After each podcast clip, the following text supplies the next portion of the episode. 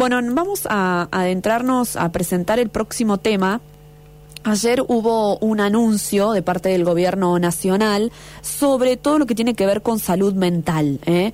El gobierno después de la pandemia, porque esto fue citado por el presidente, dijo que la pandemia generó estrés, ansiedad, miedo, sufrimiento, el gobierno decide eh, mm, aumentar el presupuesto para el programa de salud mental. ¿eh?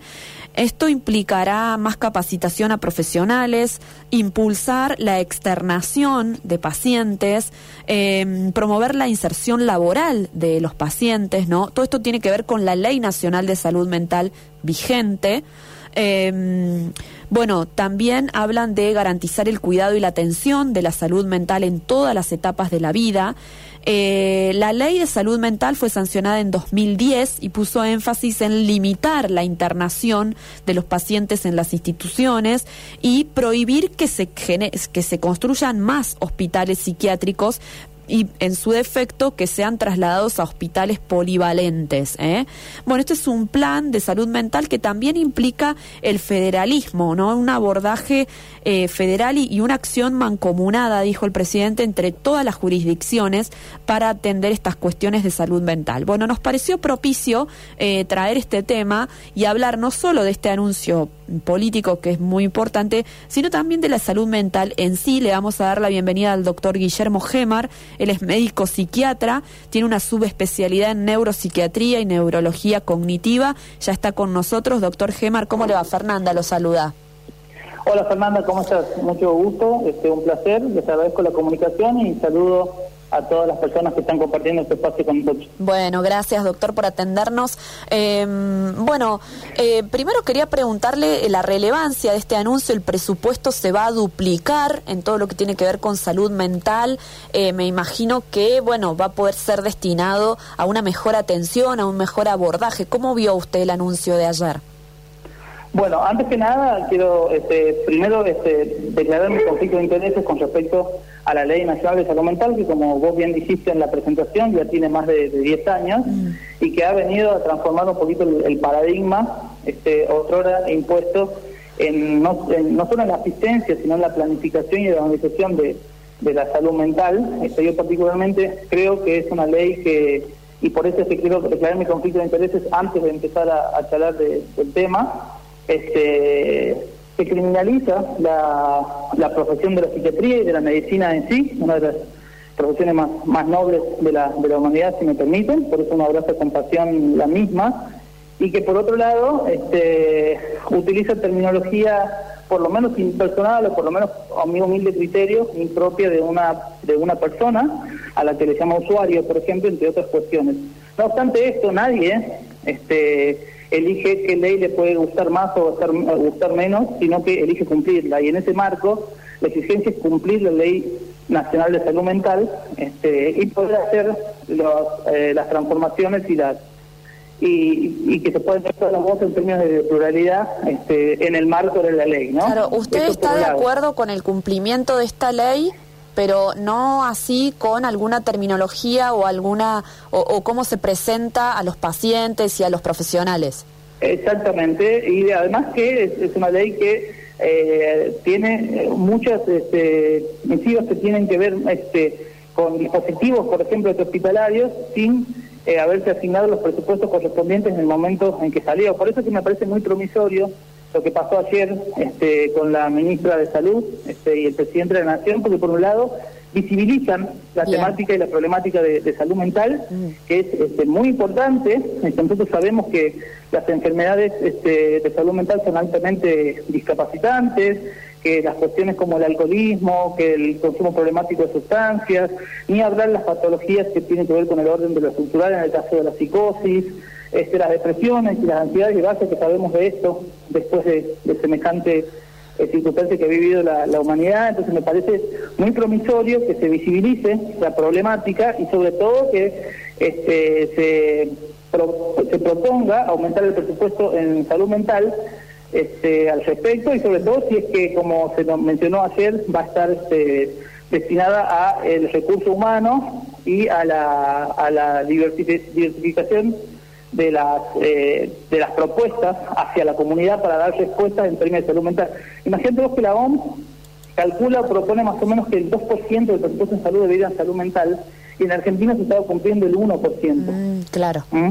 Y entonces es muy difícil por ahí generar dispositivos alternativos, expuestos a la comunidad, este, sin un presupuesto. Y por otro lado, este, ni hablar de, de lo que tiene que ver con el, con el recurso humano y con la paga que recibe el recurso humano interdisciplinario en, salud mental. Esos son, creo que son los grandes temas a tratar, con lo cual me parece que eh, en este caso que se haya visibilizado el tema, me parece eh, la verdad que muy promisorio, no obstante tengo mis reservas para con la implementación de lo que mencionó ayer, ¿no? Eh, doctor, eh, ¿cómo son hoy los lugares donde están internadas las personas que sufren alguna afección en salud mental? Mira, en este momento este, nosotros estamos atravesando un proceso de transformación eh, de los hospitales, este, otrora neuropsiquiátricos y ahora especializados en salud mental, abandonando viejas prácticas que nada tienen que ver con lo científico, lo que casi de manera despectiva denominamos manicomial. este, los hospitales están de a poco sufriendo, eh, sufriendo no, perdón, eh, más que nada eh, logrando una transformación acorde a los estándares científicos actuales y sobre todo a las necesidades sociales imperantes. Claro. No obstante, para esto también se requiere una, una asignación presupuestaria, pero más que una asignación presupuestaria, una decisión política de poder hacerlo, de realmente transformar los hospitales en ser especializados en salud mental y dotarlos para tal fin. Claro. Servicios de neuroimágenes, servicios de especialización y, por supuesto, mejorar las condiciones de internación este, que han sido postergadas durante mucho tiempo por falta de presupuesto, pero sobre todo por falta de políticas en salud mental. Claro. Ayer se dijo que se van a construir viviendas de medio camino. ¿Esto qué significa? ¿Qué son?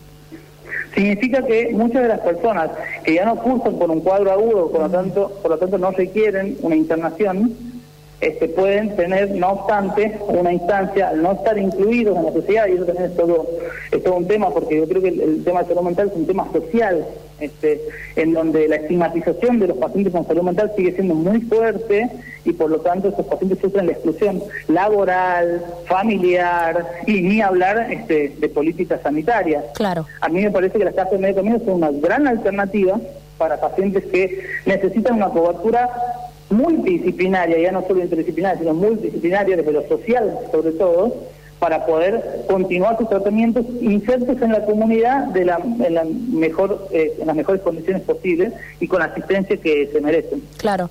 ¿Y, cuánto nos falta? Quiero aclarar que eso también se, se nombró hace 10 años cuando se hizo la ley de salud mental y eso no pasó. Bien, ¿Eh? estamos con mucha cautela respecto de cómo se va a implementar esto. Perfecto. Le quería preguntar, eh, ¿cuánto nos falta como sociedad para que el tema de salud mental no sea un tabú?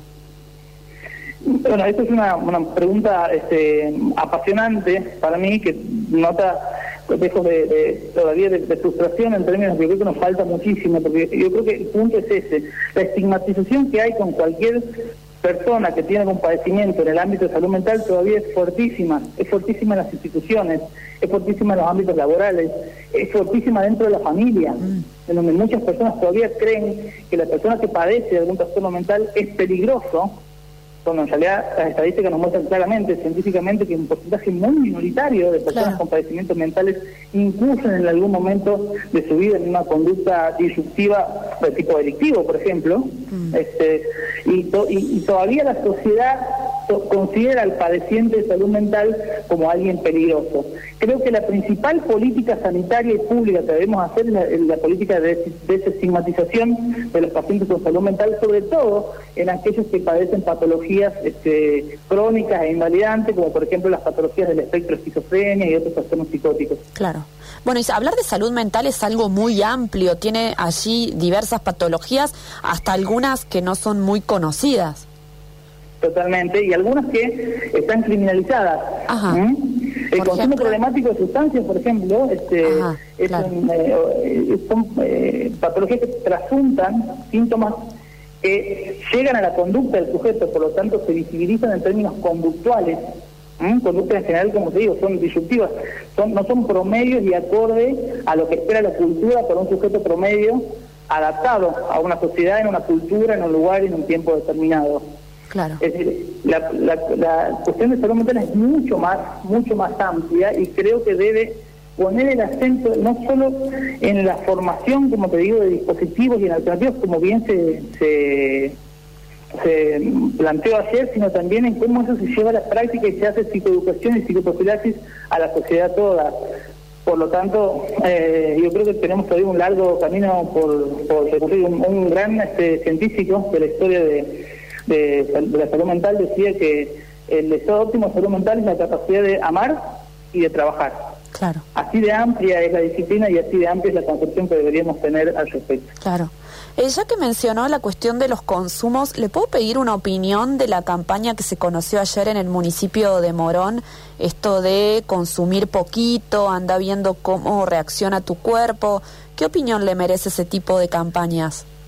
Mira, yo no quiero incluir en términos, por supuesto, descalificatorios, porque estoy hablando como médico, pero claramente esas campañas son profundamente nocivas porque terminan este, encallando algunas este, creencias este, que son fuertemente, eh, repito, nocivas para muchas, muchos jóvenes sobre todo y para muchos sectores sociales que empiezan a creer que esto no es un problema con respecto al riesgo al que uno se expone al consumir cualquier tipo de sustancia, no solo porque sea ilegal, sino por lo nocivo que, se puede generar en el organismo. A mí me parece realmente eh, totalmente repudiable esa campaña, porque nadie puede medir el medio interno, cómo, cómo puede impactar una sustancia externa en un organismo. Para eso existen los profesionales de salud, para eso existen los médicos, para eso existen los profesionales de salud mental, personas que trabajamos constantemente y de manera conjunta, como los psicólogos, los psiquiatras, los trabajadores sociales, los terapeutas ocupacionales, los enfermeros, que son claramente una pieza fundamental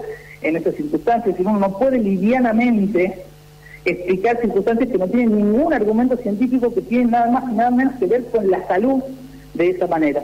La verdad que me parece que deberíamos nosotros, por lo menos del campo de la salud y de la salud mental, estudiar ese tipo de, expresiones. No obstante, tengo que declarar también que no conozco con profundidad cuál fue este, la, la el objetivo al, al claro, claro. Doctor Guillermo Gemar, muchas gracias por estos minutos con nosotros humildemente a disposición y gracias a ustedes. Bueno, que tenga una buena jornada. El doctor Gemar es médico psiquiatra con una subespecialidad en neuropsiquiatría, en neurología cognitiva, una persona muy capacitada. Eh, bueno, em, un poco hablando de este anuncio del presidente, ¿no? Junto con la ministra Carla Bisotti, estuvieron allí en el Hospital Bonaparte, se hizo este anuncio ayer, con la duplicación del presupuesto para la abordar la salud mental en nuestro país y de manera federal, ¿no? Con todas las jurisdicciones. Se, se duplica el presupuesto actual con un fondo extraordinario de cuatro mil millones de pesos, ¿no? Eh, bueno, el doctor Gemar decía que eh, celebraba, ¿no? Poner en, tema la salud mental y empezar a hacer eh, muchas de estas cosas y de estos abordajes, eh, pero bueno, decía lo mismo se dijo hace unos años. Vamos a ver, ojalá pueda construirse, construirse más casas, más lugares, hacer, atender, digamos, capacitaciones de los recursos humanos que hacen un abordaje integral de estas personas, ¿no?